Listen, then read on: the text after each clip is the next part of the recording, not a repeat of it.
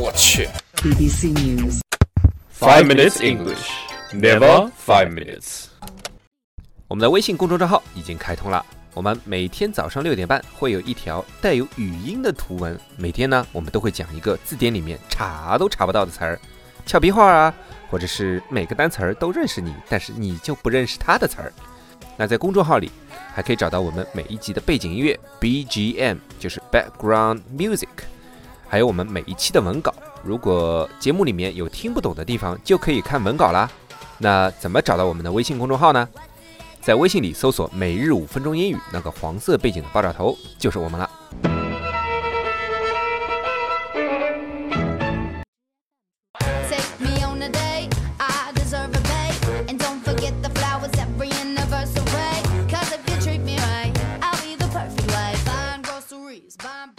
大家好，Hi everyone. 我对面坐了个傻逼。我们在悉尼为大家广播，欢迎大家收听《五分钟英语》第二季。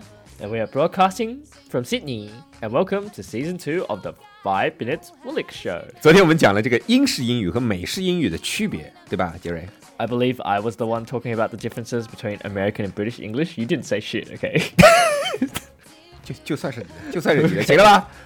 That's 有 right. 本事你别说。 呃，以前啊，我到 bookstore 里面买橡皮，然后就会问有没有 rubber，对吧？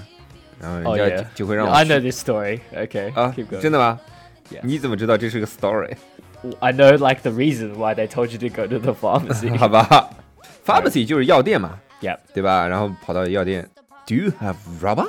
啊，结果人家给我拿了一盒避孕套。啊，然后后来才知道，哦，美式英语叫 rubber，就是避孕套的意思。英式英语里面叫，其实英式英语现在也不叫 rubber 了，也叫 eraser。你们小时候叫什么 Uh, rubber.？rubber，好吧。Uh, some teachers made us say eraser. You have to say eraser. It's not a rubber. 我读书的时候也是这么说。然后他还问你们是不是叫 rubber？我说是的。然后他就说 rubber，you know what is rubber？说 what condom？Oh, okay. yeah, well, you are a true beta male. Today, we'll be talking about why there are these differences between British and American English. 这是为什么呢？ Actually, there are many factors that influence these decisions, but I believe that the main reason is because of two particular dictionaries. 哦，两本字典，康熙字典、新华字典 You're getting lame. 啊，好不好？我们说正经的啊。 yeah, so after the Norman conquest of England, uh, the ending of OR of many of the words became OUR to match the old French spelling. 就是等于说，Norman，Norman 就是诺曼人，对吧？ Yep. 占领英格兰之后，诺曼人，诺曼人其实就是诺曼底人，也就是现在法国人的一部分，拼写就成了 O U R 结尾的，就是为了统一 跟法语的拼写统一。因为那个时候其实英国的上流社会还是说法语为主，古英语其实就叫做盎格鲁撒克逊语嘛。后来诺曼人占领之后就变成了盎格鲁诺曼语。其实你知道啊，那个英王亨利二世，他其实就是法国人嘛，他只说法语的。他从小在法国长大，而且他死也在死在法国。Okay. 他就认为自己是法国人，他他妈就没认为自己是英国人。Okay. 法国共和之前，英国一直宣称对法国有主权，Oh, 英王自己宣称我还是坚忍法王。所以做每日五分钟英语，你能学到很多知识吧？Yes, definitely. 嗯，A lot of. Uh... 你听别的英语节目是学不到的。Oh, yes. yes, that's right. After the Renaissance, 嗯 new borrowings from Latin were taken up with their original OR ending. 嗯 And then many words once ending in OUR, for example, chancellor or governor, 嗯 went back to being ending in OR again. So, 啊，这个文艺复兴怎么读来着？我都永远读不准。 Renaissance. Renaissance， Some people like to say Renaissance. 这是法语读法 I 对不对 think so. 哦，就装逼的读法就是 Renaissance。 Chabignon. Sabion， Sabion 傻逼 Brown 啊！哦，Renaissance，R E N A I S S A N C E，就是文艺复兴，对吧？新的拉丁语出现之后，就沿用了这个原语言当中这个 O R 结尾的方式，很多以 O U R 结尾的词，像 Chancellor、像 Governor，后来就变成还是变回了这个 O R 的结尾的形式。其实英语还是受到这个拉丁语的影响还是蛮大的。 Yeah, definitely. 嗯， the two dictionaries we were talking about earlier is Mm. not the whatever, whatever, whatever, whatever dictionary. It's What is actually- whatever whatever whatever dictionary? Shut up. I'm That's trying to Woolix talk. dictionary. The Wood Wooktionary. Woolixtionary. That's a new word.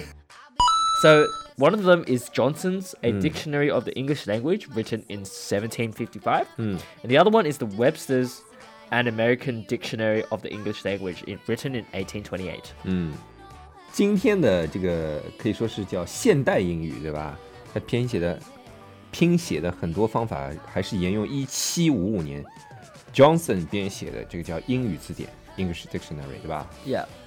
美式英语的拼法其实沿用的是叫 Webster 编写的美国英语字典，That's right. 对吧？So, I believe that in the early 18th century, so like the 1700s, 嗯 english spelling was not standardized and what i mean was like there's no absolute correct way to spell 哎这个其实跟中国的情况一样的就是在中华人民共和国成立之前其实很多字儿都是没有标准的。你看鲁迅的很多书你没看过鲁迅？Sorry 他很多的那个中文字用的也是可以说按照现代汉语的说法是不对的但我们以前中学学语文的时候都统称为通假字。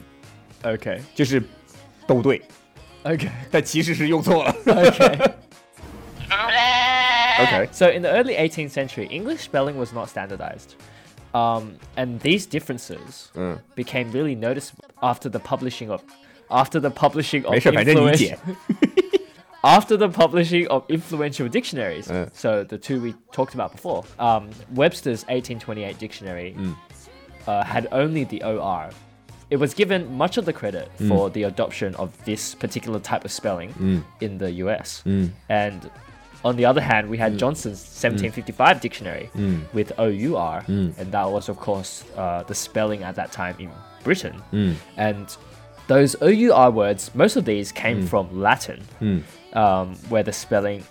Uh, where the spelling was uh, actually OR, which is actually a little bit weird.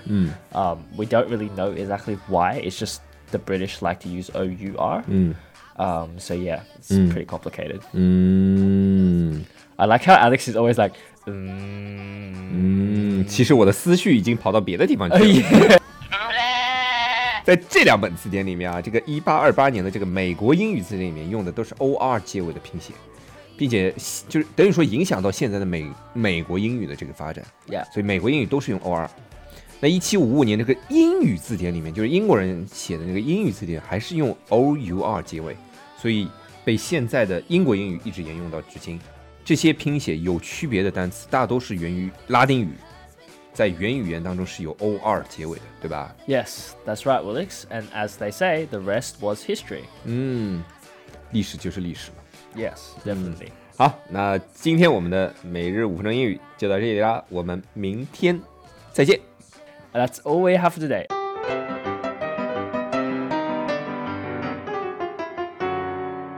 So today, our background music was recommended by Wendy Lowe, titled "The Future Husband" by Meghan Trainor。